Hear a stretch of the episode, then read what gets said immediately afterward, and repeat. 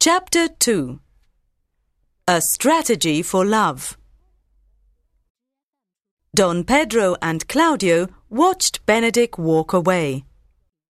Then they went into the garden of Leonato's house and began to stroll up and down together.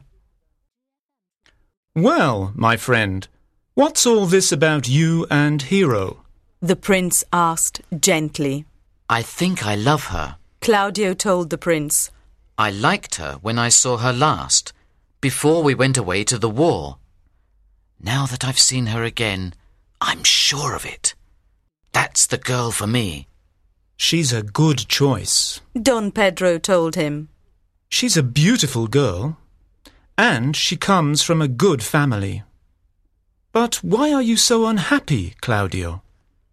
Perhaps she won't believe I love her. Claudio said unhappily. Perhaps she'll think it's all too sudden. Nonsense. Don Pedro said. Of course she'll believe you. And I'll do what I can to help you. Let me think for a minute. The prince and Claudio were silent. Then the prince laughed. I know what to do. He said suddenly. There's going to be a big party at Leonato's house tonight. Everybody will be wearing masks. I'll talk to Hero. I'll pretend to be you, you see. A servant was also in the garden that afternoon. He saw the two men walking together, and he was curious to know what they were talking about. The servant hid behind a tree to hear what was being said. Me? Claudio repeated. I don't really understand what you mean, sir. Why? It's simple. Don Pedro said impatiently. I'll go up to Hero and I'll tell her I love her. I'll tell her I've always loved her, that I can't live without her. Then I'll go to her father and tell him everything. Don Pedro's in love with Hero. The servant said to himself. I must go and tell my master immediately. He ran quickly back into the house. Then you'll be able to marry her. The prince said triumphantly. What do you think of my plan, Claudio? Later that afternoon, Leonato and his brother Antonio met in the great house. Antonio had been invited to the party, and he was in a very good mood. The two brothers greeted each other affectionately. I was looking for you. Antonio said merrily. I've got some extraordinary news for you. News? What kind of news? Leonato asked. The prince is in love with your daughter. Antonio told him. Don Pedro? In love with Hero? Leonato said. He was very surprised. But how do you know this? Who told you? One of my servants was in the garden earlier. Antonio explained.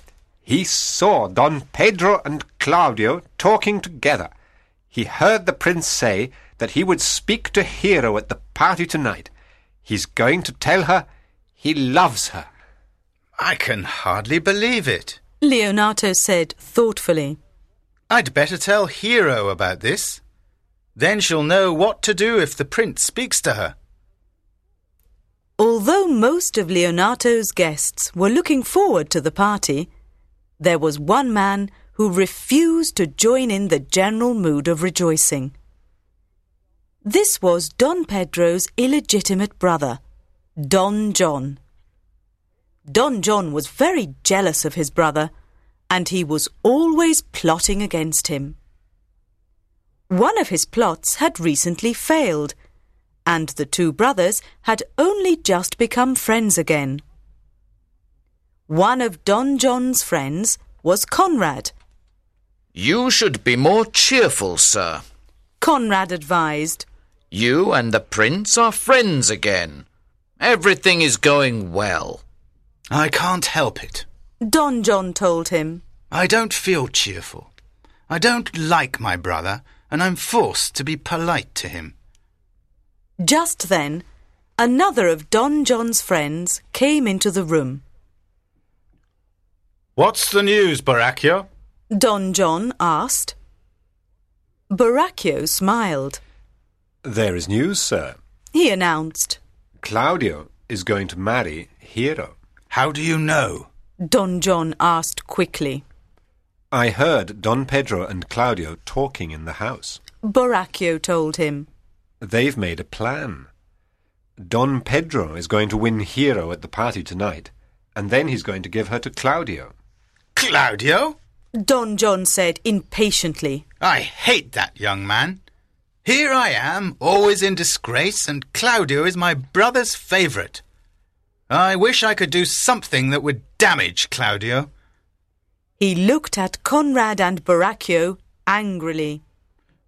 Will you two help me? Conrad and Borachio bowed deeply.